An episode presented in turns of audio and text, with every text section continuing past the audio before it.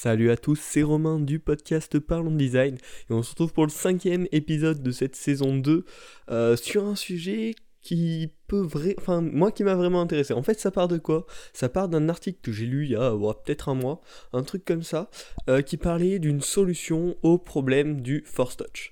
Euh, donc vous l'avez peut-être pas encore identifié, vous êtes peut-être pas euh, trop dans l'univers Apple, mais je vais vous le décrire, je vais vous l'expliquer ensemble, on va voir les solutions qui ont été proposées notamment dans cet article, et on va en tirer une conclusion plus générale pour nos designs à nous. Euh, donc déjà, qu'est-ce qu'on peut dire par rapport à Force Touch Pour ceux qui ne savent pas du tout ce que c'est, euh, c'est un système sur iPhone où en fait quand on appuie plus fort sur l'écran, il y a des actions spécifiques qui sont disponibles. Donc sur l'idée, euh, c'est plutôt, plutôt sympa, c'est plutôt pas mal, surtout en termes de feedback, c'est-à-dire que notamment sur les features implémentées par Apple avec Force Touch, on a vraiment un rendu, plus on appuie fort, on voit l'action se dérouler sur nos doigts, donc ça c'est vraiment pas mal. Euh, et finalement, avec le nouvel iPhone, le 10R, donc il y a eu le 10S qui est sorti, qui est en gros la version de luxe, et le 10R, euh, donc qui a un écran borderless, etc. Mais qui a quelques features en moins, euh, ce qui fait qu'il coûte un petit peu moins cher, mais reste quand même dans des prix relativement élevés. Mais bref, ce n'est pas le problème de ce podcast.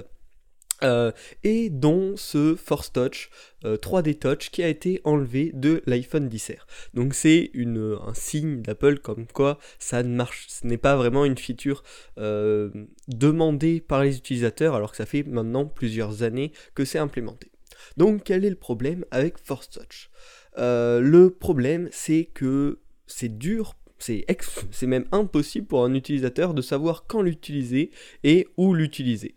Euh, sur le principe, ça, ça, peut être utile, voilà, ça permet un, nouveau moyen d'agir.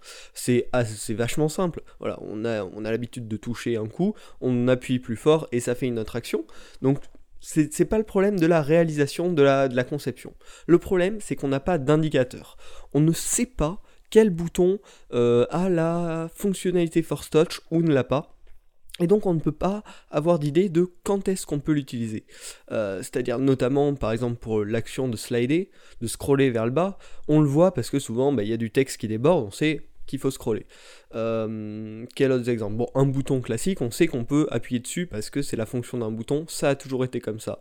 Euh, les petites rampes ou avec un curseur, qu'on peut, on peut déplacer le curseur, ça change la valeur. On est habitué, on connaît, c'est relativement visuel.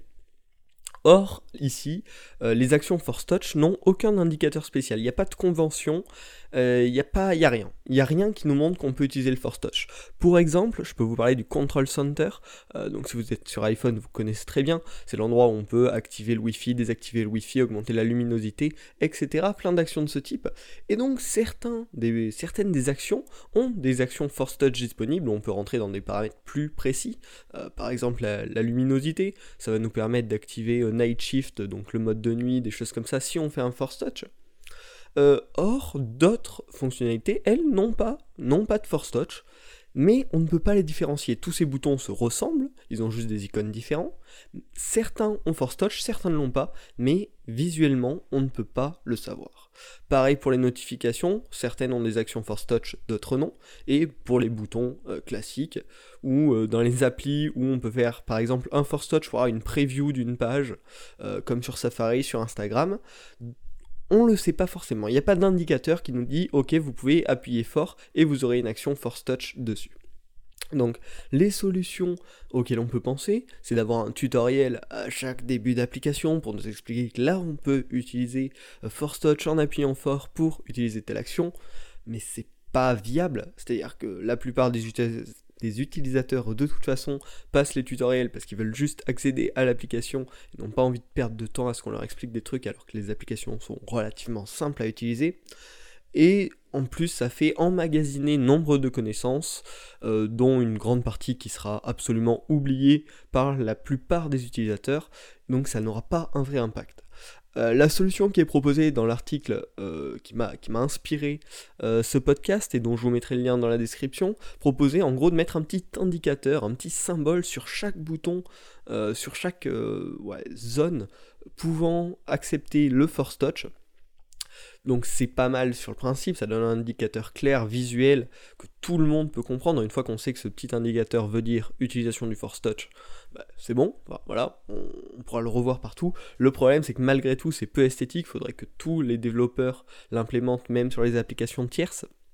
Et c'est pas toujours faisable et surtout peu esthétique. Or, Apple, quand même, accroche une grande part euh, d'importance à l'esthétique, malgré que le, on va dire l'essence euh, d'iOS notamment, c'est la simplicité d'utilisation, malgré tout avec une certaine dose de style à côté.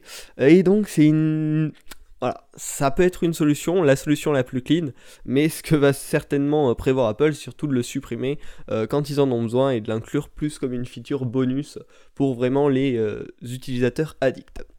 Voilà, ça c'était le topo sur First Touch. Maintenant, on va en tirer un peu les conclusions personnelles.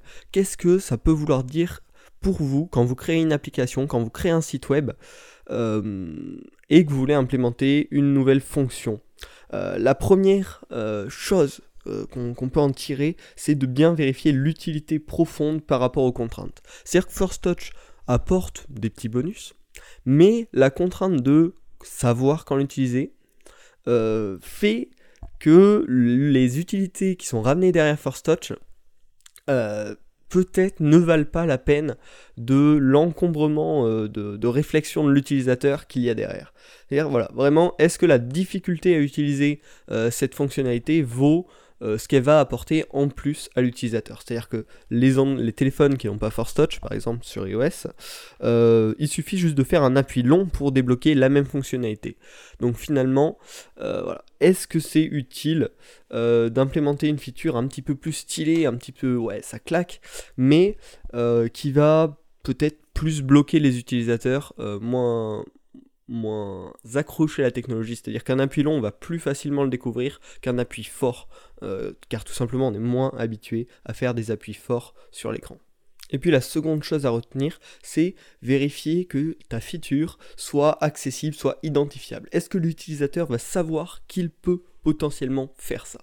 Euh, c'est très important si c'est une feature euh, à laquelle tout le monde doit avoir accès, et sur un iPhone, malgré tout, voilà, on peut le défendre en disant que c'est une feature un peu cachée, un petit peu pro, mais la plupart des features derrière Force Touch sont quand même euh, pratiques, on va dire, pour tous les types d'utilisateurs. C'est pas seulement pour les utilisateurs vraiment pro, vraiment ouais, focus sur la technologie qui connaissent tout, c'est plus des, fonctionnalités pour tout le monde malgré tout.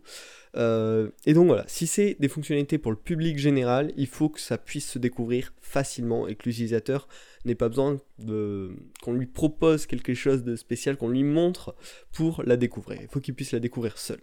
Ou sinon, ça peut être vu euh, comme une fonctionnalité justement avancée, une fonctionnalité pro qui n'a pas d'intérêt à l'utilisateur classique et qui du coup ne doit pas être découvrable. Simplement euh, car c'est des, voilà, des fonctionnalités entre guillemets en trop, c'est-à-dire L'utilisateur normal, s'il trouve ça, il n'aura pas l'intérêt, ça va plus encombrer son interface, son esprit qu'autre chose. Et du coup, dans ce cas-là, ça peut être intégré de manière un petit peu cachée pour que celui qui sache que c'est disponible puisse l'utiliser sans problème, mais celui qui n'en a pas besoin ne soit pas encombré par ceci. Voilà, euh, j'espère que ce podcast et cette conclusion t'aura pas mal aidé. Pour en finir sur Force Touch, je pense pas que c'était vu comme une fonction avancée, une fonction pro, en tout cas pas de base. Euh, et donc pour moi c'est vraiment un échec de conception ici de la part d'Apple. C'est dommage parce que c'est un truc qui donne envie. Euh, c'est plutôt bien réalisé justement dans le feedback. Ça, je vous en avais parlé dans plusieurs podcasts que le feedback utilisateur c'est vachement important, qu'ils sentent une réponse. Or là, si on peut pas découvrir la feature, c'est bien beau qu'il y ait un superbe feedback vraiment agréable derrière. Euh, mais voilà, si on l'utilise pas, ça ne sert à rien bien évidemment. Euh, donc j'espère que ce podcast t'aura intéressé, t'aura permis de mieux réfléchir à l'implémentation de tes nouvelles features euh, bah, durant tes, tes prochaines phases de design. On se retrouve la semaine prochaine pour un nouvel épisode du podcast Parlons Design. À la semaine prochaine.